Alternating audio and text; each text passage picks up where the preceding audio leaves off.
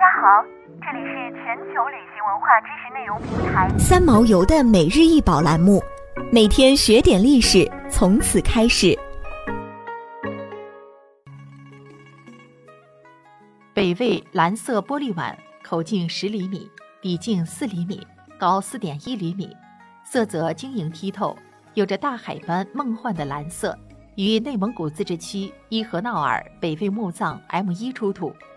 伊河淖尔墓群地处北魏六镇及北魏长城沿线，是目前在国内发现的纬度最北的北魏墓群。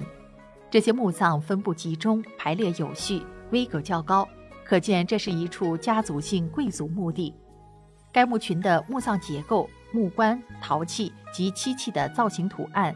均具有鲜明的鲜卑文化特点，但金属器的工艺和造型图案又表现出欧亚草原地区其他民族的一些文化特点，甚至有少量遗物为中西亚舶来品，说明该族群利用草原丝绸之路与中亚、西亚、欧亚草原建立了一定的商贸联系，或由这些地区迁徙而来。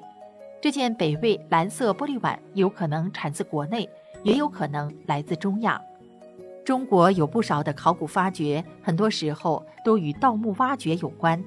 例如，这件珍贵的北魏蓝色玻璃碗就曾经落入盗墓贼手中。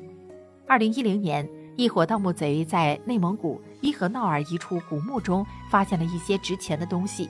经验丰富的他们断定地下还有很多古墓，于是他们不断往下开挖，果然挖出了大量的宝物。其中就包括了这件蓝色玻璃碗。这群盗墓贼很快就把这批宝物拿去销赃，文物贩子一看到这件玻璃碗，便用高价收了，盗墓贼因此一夜暴富。然而他们没有想到，警察很快就找上门来，将这群盗墓团伙和文物贩子一同逮捕。说到中国古代的器皿，很多人首先会想到陶器、瓷器和青铜器等，而玻璃器似乎比较冷门。玻璃器皿在我们现代生活中十分常见，在不少人的印象里，玻璃是西方人发明的。其实，中国古代也很早就出现了玻璃制品。中国古代出现的玻璃制品在不同时期的称呼是不一样的，其中琉璃是最常用的，其他名称还有球鳞、琉璃、琅宣、药玉、陆璃、冠玉、玻璃等等。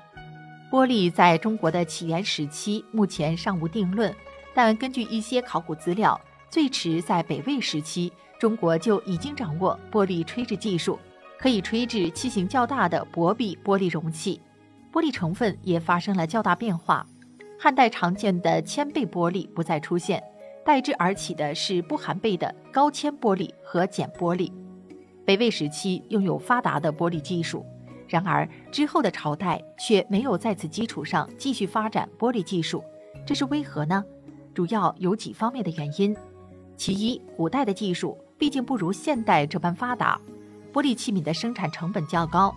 其二，起初只有王公贵族才能拥有玻璃制品，即便后来玻璃开始进入民间，但由于传统玻璃脆弱易碎的特性，它只能作为观赏性的工艺品，而非实用品。其三，北魏处在我国历史上比较分裂的南北朝时期，社会动荡，百姓生活不安。